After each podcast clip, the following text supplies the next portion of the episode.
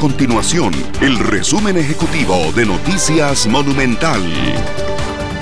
Hola, mi nombre es Fernanda Romero y estas son las informaciones más importantes del día en Noticias Monumental.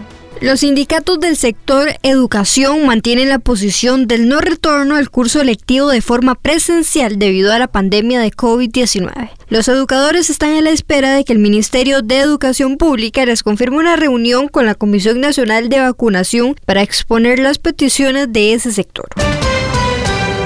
Costa Rica anunció la semana pasada un acuerdo técnico con el Fondo Monetario Internacional para acceder a un crédito por 1.750 millones de dólares y así superar la crisis fiscal agravada por la pandemia del COVID-19. Estas y otras informaciones usted las puede encontrar en nuestro sitio web www.monumental.co.cr. Nuestro compromiso es mantener a Costa Rica informada. Esto fue el resumen ejecutivo de Noticias Monumental.